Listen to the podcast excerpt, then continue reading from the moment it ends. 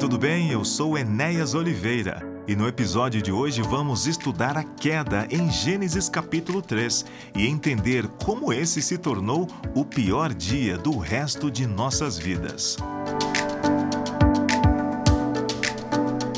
Bem, estamos no primeiro livro da Bíblia como a Bíblia contém aí os seus 66 livros, temos uma longa jornada pela frente, mas uma jornada muito abençoada de grandes revelações, de ensinamentos e do nosso preparo espiritual para andar lado a lado com Jesus. Antes de nós começarmos aqui, deixa eu trazer para você os três motivos principais para a gente caminhar junto aqui nessa jornada de compreensão da palavra. O primeiro motivo é desenvolver um relacionamento pessoal com Deus. Você e Deus, Deus e você. Você fala com Deus, é, você ouve Deus e aí você caminha lado a lado nessa jornada espiritual incrível ao lado do Senhor. Primeiro motivo, o nosso relacionamento pessoal com Deus. O segundo motivo é entender a natureza dessa revelação. Deus tem uma revelação para todos nós, e essa revelação ela é progressiva. Por isso nós estamos aqui no livro de Gênesis, caminhando, iniciando um processo de compreensão daquilo que revelou através dos pais, pelos profetas e principalmente através de Jesus Cristo. A revelação, ela é progressiva. E o terceiro motivo é conhecer a si mesmo. Lembra do mandamento? Conhecer a Deus, amar ao próximo como a nós mesmos. Nós temos objetivos, nós temos privilégios e nós temos responsabilidades. E na medida que nós caminhamos nesse autodesenvolvimento, a gente se torna mais conscientes das nossas virtudes, dos nossos defeitos e prontos para servir ao próximo e seguir na caminhada com Deus. Anotou aí os nossos três objetivos? Desenvolver um relacionamento pessoal com Deus, entender a natureza da revelação de Deus e conhecer a si mesmo.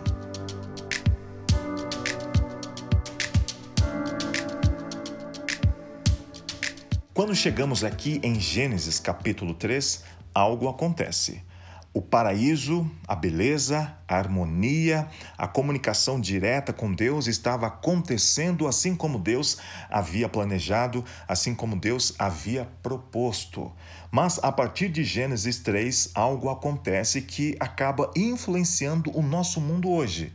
Então, o que temos ou o que não temos é consequência de Gênesis capítulo 3. O que sentimos ou deixamos de sentir, a nossa alegria, a nossa tristeza, consequência do que aconteceu nesse capítulo. Esse capítulo merece mais da nossa atenção. Por isso, é, esse episódio, a primeira conversa, ele vai ter uma continuação no próximo episódio, que é a origem dos dragões. Porque veja, Deus cria um mundo perfeito. O próprio Deus diz que tudo era muito bom. Mas em Gênesis 3, nós temos ali a cena em que a mulher conversa com uma serpente. A mulher conversando com um animal. Veja que o ser humano foi feito para dominar os animais, dominar a natureza. Não no sentido de exploradores, não no sentido de serem predadores, mas cuidar, administrar e dominar a criação recém-feita por Deus. No entanto, aparece uma serpente supostamente, aparentemente falando, e aí a, acontece algo que muda todo o cenário, que muda a história desse primeiro casal. E mudando a história desse primeiro casal, Adão e sua esposa Eva, muda a trajetória de todos os seres humanos que viriam a existir porque Adão é o pai da raça, Eva, a mãe da raça humana. Eles estavam ali como os pais, os representantes de uma raça que iria surgir nesse planeta.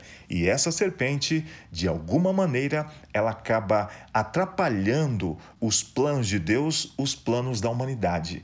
Se o jogo terminasse ali, é, se tivéssemos a história é, simplesmente até Gênesis capítulo 3, o resultado da partida seria 1 a 0 para a serpente.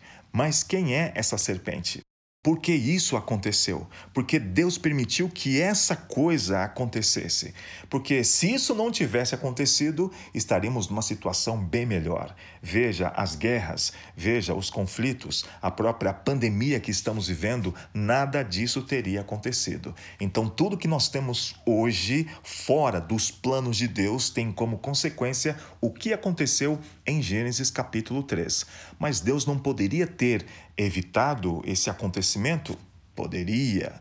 Deus pode todas as coisas, mas nós precisamos entender muitas coisas ainda para fechar o quebra-cabeças. Nós estamos apenas começando a nossa jornada e Gênesis 3 já é um, um, um, um salto grandioso no nosso entendimento é, do sofrimento, da bondade de Deus, do amor de Deus e do plano de Deus para a nossa vida.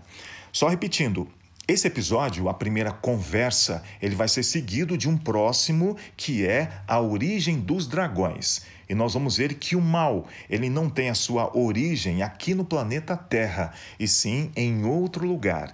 Então, segure aí que na origem dos dragões, você vai entender direitinho a origem do mal, não só no planeta Terra, como também em todo o universo.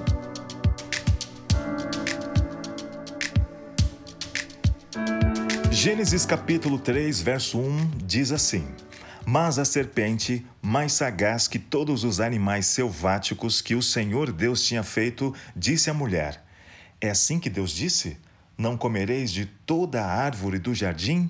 Verso 2: Respondeu-lhe a mulher: Do fruto das árvores do jardim podemos comer, mas do fruto da árvore que está no meio do jardim, disse Deus: Dele não comereis, nem tocareis nele, para que não morrais. Verso 4: Então a serpente disse à mulher: É certo que não morrereis. Aqui começa a primeira conversa, o primeiro diálogo entre a mulher, e esse diálogo acontece não entre a mulher e o seu marido, não entre a mulher e os anjos, não entre a mulher e Deus, mas com uma outra criatura que a princípio não tinha a faculdade, a virtude, a habilidade de falar e uma serpente aparece aqui falando com a mulher. Já vou avançar para depois voltar de novo. Satanás está usando a serpente. E aí vem a pergunta: quem é Satanás? De onde surgiu Satanás? O que, que ele faz aí? E aí você precisa me seguir aqui no próximo episódio, a origem dos dragões, para a gente entender a origem de Satanás. O fato é que ele está usando uma serpente para alcançar a mulher e assim tentar alcançar a Deus. O conflito de Satanás é contra Deus e ele vai usar as criaturas de Deus, a, a, as obras de Deus, para tentar atingir o próprio Deus. Nesse episódio, deixa eu trazer aqui cinco pontos bem interessantes das ações, da postura, das atitudes de Satanás em relação a Deus, à vontade de Deus e em relação à humanidade recém-criada. Nós não sabemos quanto tempo o casal estava já vivendo no Éden. Sabemos que aqui em Gênesis capítulo 3 acontece esse diálogo, essa conversa, e do que acontece aqui, nós estamos sentindo os resultados até agora. Número 1: um, Satanás é um teólogo. Satanás é um teólogo que expressa abertamente seu ódio a Deus. O diálogo entre a mulher e a serpente, e depois da mulher com o homem, foi a primeira conversa sobre Deus. Não foi para orar nem para invocar a Deus, mas para falar a respeito de Deus e ir além dele. Por meio de questionamentos, ele ou ela, a serpente, causou danos ao relacionamento entre Eva e Deus. Então, nessa primeira conversa, a gente percebe que a serpente, ainda que obra criada por Deus, a serpente faz parte do mundo animal, do reino animal, e tudo que existia até então é obra de Deus, criação de Deus, mas algo estranho com essa serpente. Nós entendemos pelo restante da Bíblia que essa serpente ela acabou sendo usada como um instrumento, como eu disse, para atingir Deus, atingir Eva, atingir Eva, atingir Deus e atingir os planos de Deus. Com essa conversa, porque a serpente não fala, alguns apontam que a serpente era um, um, dos animais mais belos do jardim. Em algumas ilustrações, você vai ver uma serpente alada, uma serpente com asas. E é o que chamou a atenção de Eva. Talvez o animal mais belo, mais atraente, mais bonito, mais interessante do Éden. E aí Satanás utiliza a própria serpente para enganar a mulher. Ele fisgou a mente de Eva, conduziu Eva ao diálogo e abriu a mente a inúmeras possibilidades. Uma distração fatal que levou a mulher à desobediência. Fisgou a mente, conduziu ao diálogo e abriu a mente a inúmeras possibilidades. Um artista ligado à reforma chamado Charles Duer, especialista em xilogravuras, ele apresenta uma imagem bem interessante, a de um cavaleiro caminhando com seu cavalo branco por uma floresta e em ambos os lados da estrada monstros é, tentando atacá-lo, mas ele vai caminhando, avançando floresta adentro com uma certa tranquilidade, com uma certa segurança. E o que chama atenção é que os seus olhos estão no castelo, seus olhos estão fixos no lar e nada consegue abalá-lo. As forças do mal não obterão nenhuma vantagem sobre ele até captarem sua atenção.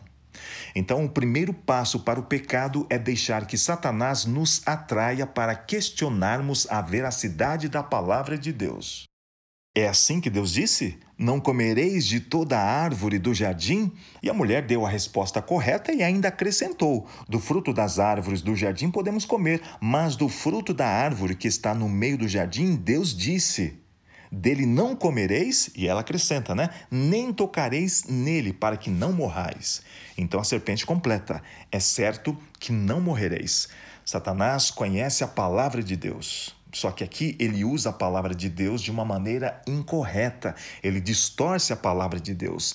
Deus apontou que se Eva desobedecesse, se o casal desobedecesse e comesse do fruto, o fruto proibido, o fruto do conhecimento do bem e do mal, eles morreriam. E a proposta de Satanás é de que eles não morreriam. Por isso, ele é um teólogo que expressa abertamente o seu ódio, ele se opõe à palavra de Deus. Segundo ponto, Satanás reformula o mandamento de Deus na forma de pergunta. Ele se apresenta como um teólogo sério. Ele pergunta: Isso não é apenas o testemunho de Adão acerca do que Deus disse? Como você sabe? Isso é de fato o mandamento divino? Vamos discutir o assunto. Faz sentido? É expressão de amor? De justiça? Chega a ser plausível? Existe uma possibilidade de erro de interpretação? Não estaria esse mandamento condicionado historicamente? Essas perguntas, no contexto da fé, no contexto da simplicidade, no contexto da sinceridade, são apropriadas e necessárias. Porém, estão erradas se o propósito é nos desviar da simplicidade da obediência como de uma criança. Precisamos obedecer, precisamos nos jogar no colo de Deus. E veja, na caminhada cristã, na jornada cristã, sim, há espaço para o questionamento. E o fato de você questionar não quer dizer que você é um incrédulo. As dúvidas são comuns. Nós não vemos Deus como Eva e o seu marido viam. Nós não contemplamos toda hora os anjos. Nós enxergamos pela fé. E nesse processo, há sim as dúvidas, há sim questionamentos, mas nunca para nos afastar da simplicidade da obediência. O segundo passo para o pecado é levantar questões de interpretação feitas para criar dúvidas e nos afastar de uma obediência simples. O terceiro ponto é que Satanás destaca a proibição divina. Ele distorce o mandamento: podes comer livremente de qualquer árvore do jardim. Está lá em Gênesis capítulo 2, verso 16, e o transforma em: Não comereis de nenhuma árvore do jardim?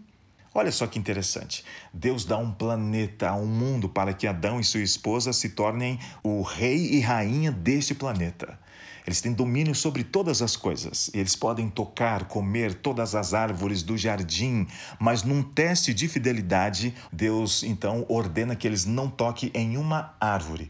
Deixa eu só abrir um parênteses aqui e vou fechar para a gente continuar aqui. É, Deus queria sim que o ser humano conhecesse, tivesse uma experiência do mal, mas por aquilo que Deus estava dizendo a eles. Deus não está escondendo uh, uh, os fatos né, para o ser humano. Deus está revelando, sim, que existe uma possibilidade do mal e ele está aí. Mas Deus não quer que o ser humano conheça o mal por experiência própria, a não ser por aquilo que Deus está dizendo. Então Deus estabelece uma prova, um teste de fidelidade. Só que Satanás ele distorce o mandamento divino e acaba destacando somente a proibição. O resultado prático da pergunta é fazer com que a atenção de Eva se volte para aquilo que ela não pode fazer. Em vez de dirigir os olhos para a dádiva da árvore da vida e para a liberdade de desfrutar das demais árvores, a mulher concentra a atenção na árvore proibida. Ela cai na armadilha, colocando a árvore proibida, não a árvore da vida, no centro do jardim. Então, muitas pessoas entendem que a caminhada espiritual é uma caminhada de proibições, é uma caminhada do não, daquilo que você não pode fazer. Só que as pessoas acabam se esquecendo das coisas infinitas que você pode com Deus, da liberdade que você tem em Deus. Em Êxodo capítulo 20, onde Deus então vai proclamar a sua lei, Logo no primeiro verso, Deus diz assim: Eu sou Deus que tirou vocês da terra do Egito com mão poderosa. Deus é um Deus redentor, Deus é um Deus que dá liberdade. E agora, para pessoas livres, Deus concede a sua lei. E Deus espera que essas pessoas livres obedeçam ao mandamento, aos mandamentos divinos. Agora, tem pessoas que acabam ficando só naquilo que não pode. Agora, veja, aquilo que Deus proíbe, aquilo que a palavra de Deus então não permite que façamos, é justamente aquilo que vai destruir a nossa vida. Pode ser que a sua vida não seja destruída agora, no exato momento, mas vai caminhar para uma destruição, para uma vida miserável, para uma existência dolorosa, de sofrimento e sem esperança. Quer coisa pior do que viver neste mundo sem esperança? Então as pessoas estão fixando o seu coração, a sua mente naquilo que elas não podem fazer e esquecem das grandes possibilidades que elas podem realizar e ser em Deus. Então, o terceiro passo na direção do pecado é dado quando concentramos nossa atenção na coisa proibida em vez de ponderar sobre as verdadeiras bênçãos de Deus. Quarto ponto, olha aqui, ó. Satanás lança dúvidas sobre a sinceridade de Deus e difama as motivações divinas, dizendo que são fruto do interesse próprio e não do amor. A maior revelação de Deus é a revelação do seu caráter a Bíblia diz que Deus é amor e tudo que Deus faz é para demonstrar o seu plano, o seu caráter. Desde as primeiras revelações em Gênesis, depois nós vamos ver mais dessa revelação em Êxodo, depois através das histórias dos reis, das histórias dos profetas e por fim em Jesus Cristo. A revelação de Deus é uma revelação de amor. E Deus não é egoísta, Deus não escondeu nada do ser humano, muito pelo contrário. Deus poderia até esconder a árvore do conhecimento do mal e colocar uma cerca de tal maneira que os Satanás e os seus anjos não atingissem o casal. Mas Deus é um Deus aberto, ele quer um relacionamento é, real, sincero. E ele, e ele coloca a árvore do conhecimento do bem e do mal como um teste para o casal e avisa o casal da possibilidade do ataque, da possibilidade da tentação. Satanás diz: porque Deus sabe que no dia em que dele comerdes, se vos abrirão os olhos, e como Deus sereis conhecedores do bem e do mal. A essência da mensagem da serpente é que Deus está limitando Eva, impedindo-a de ser plenamente humana. Não é isso que você ouve nos dias de hoje? Deus, a religião, o cristianismo, a Bíblia limita as pessoas. Alguns têm a ousadia de dizer que o mundo não avança por causa da religião, por causa do cristianismo, por causa da fé na palavra de Deus. E é justamente o contrário. Deus deseja o desenvolvimento, o crescimento de todas as virtudes do ser humano. O desenvolvimento é pleno, é completo. E Deus quer salvar o ser todo. E imagine que no jardim não havia limites para a expansão da mente, do intelecto, das emoções do casal. Agora, com a desobediência, é, surgiram essas limitações, como, por exemplo, o casal não pode ter mais o contato direto com Deus, a comunicação direta com Deus. Se alguém está limitando a, o ser humano, esse alguém não é Deus, e sim a serpente, Satanás. Ele sim escraviza o ser humano. Mas ouvimos, por exemplo, seja livre, realize-se plenamente, libere seu potencial interior. É o que as pessoas estão dizendo. E nessa busca de autoconhecimento, veja, o autoconhecimento, o autodesenvolvimento não é errado. Eu pratico o autoconhecimento no sentido de me conhecer como pessoa, como criatura de Deus. E como criatura de Deus, eu tenho privilégios, eu recebo virtudes, eu tenho bênçãos e tenho um futuro maravilhoso. Agora, o autodesenvolvimento para criar um Deus interior Aí é rebeldia, aí é caminhar com as próprias pernas num mundo mal, num mundo dominado pelo pecado. Mesmo na igreja é, não é diferente. Em vez de santificação, a igreja procura progresso por esforço próprio. Em vez de santidade, a igreja busca felicidade. A busca do prazer pelo prazer acaba caindo em caminhos de perversidade. É, todos nós precisamos de conforto, de alegria, de prazer, mas tem pessoas que acabam é, colocando toda a sua energia, toda a sua força, todos os seus recursos unicamente para o prazer. E como você está percebendo aqui, por causa do que aconteceu em Gênesis capítulo 3, nós não vivemos num mundo de felicidade. A felicidade neste mundo sem Deus é impossível, é utópica. Mesmo com Deus, nós temos as nossas dificuldades. É o que diz o Salmo 23: Ainda que eu ande pelo vale da sombra e da morte, o Senhor é o meu pastor e nada me faltará.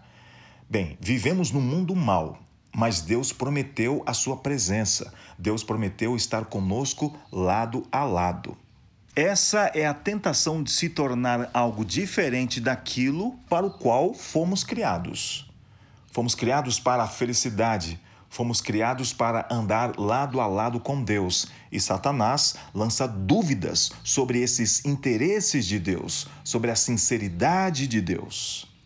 Em seu diálogo Eutifron, Platão apresenta um problema moral na forma clássica. Ele questiona: algo é bom porque Deus o deseja ou Deus deseja algo porque é bom?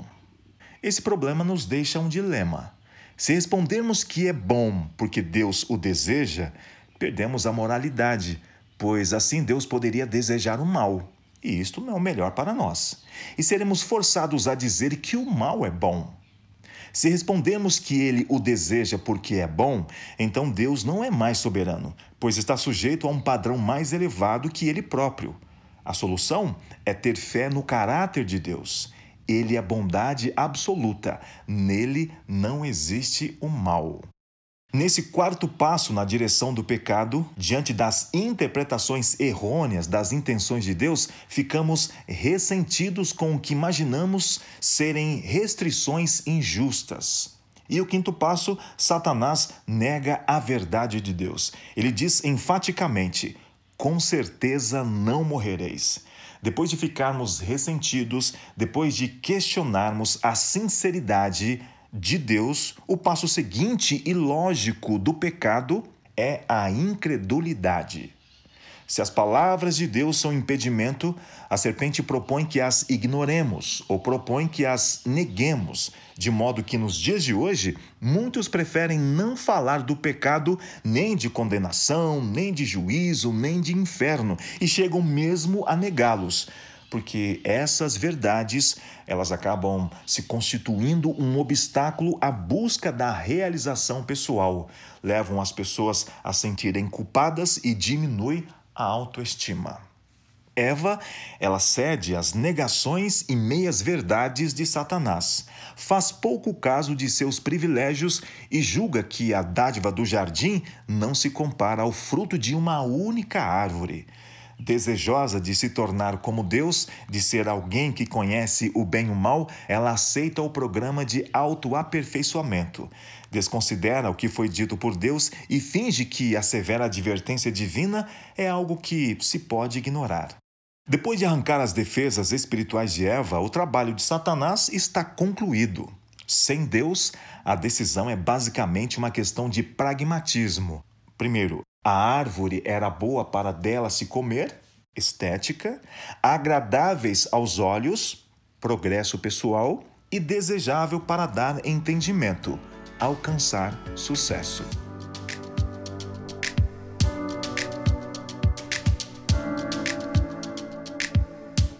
Depois de percorrer o caminho da tentação, Eva dá o passo fatal, a desobediência. Em suma, o pecado é a perversão que ocorre no âmago de nosso ser e nos leva a desobedecer a Deus.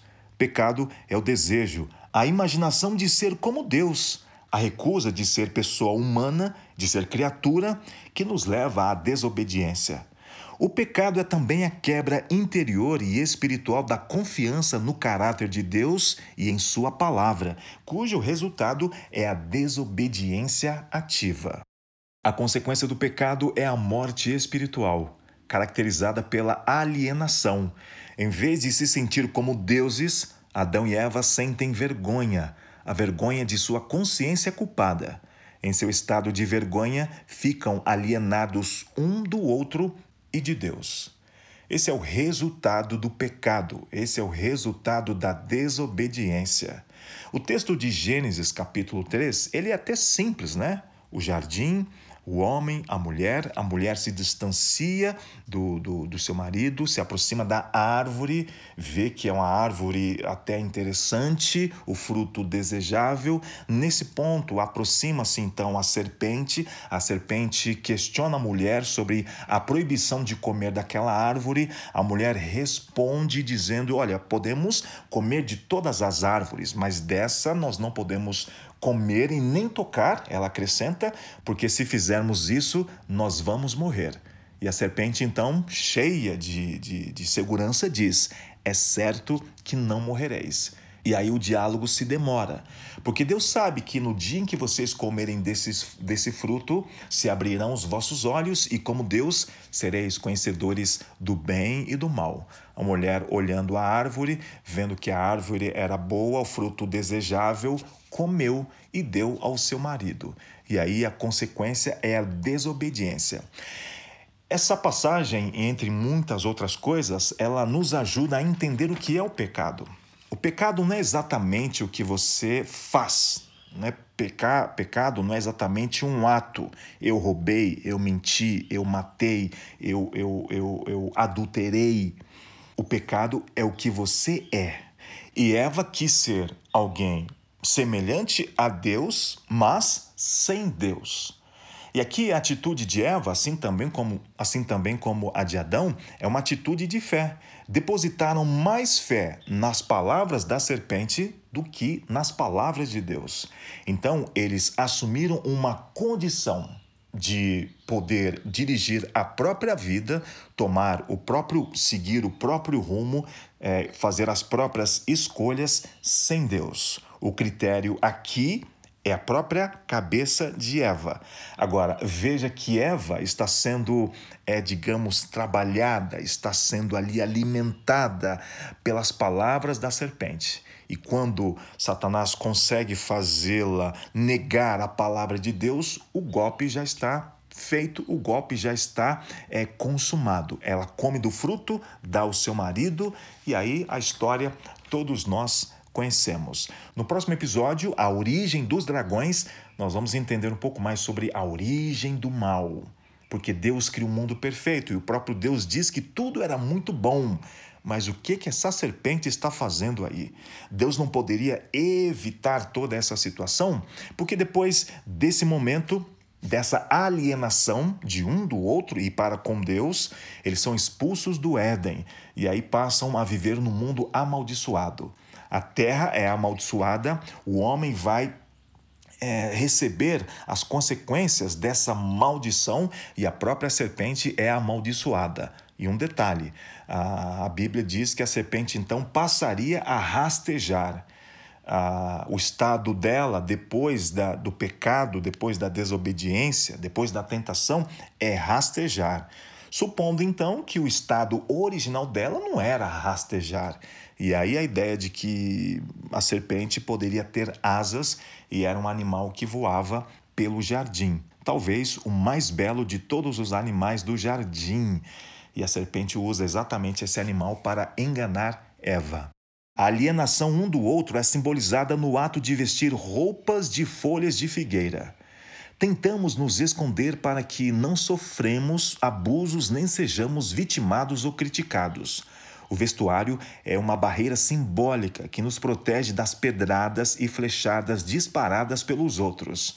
Ademais, a humanidade está alienada de Deus. Diante dele, as folhas de figueiras não cobrem a nudez de Adão e Eva.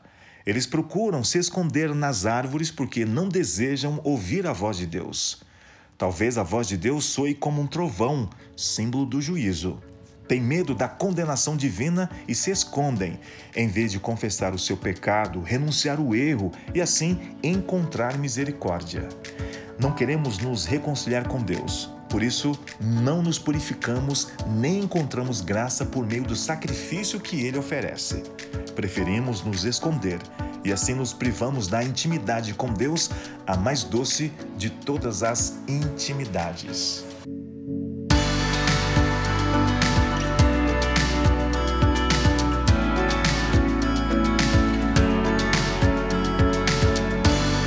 Ponto final em mais um episódio e o meu agradecimento por você ter chegado até aqui. Enquanto o episódio novo não chega, acesse o podcast Enéas Oliveira nas principais plataformas.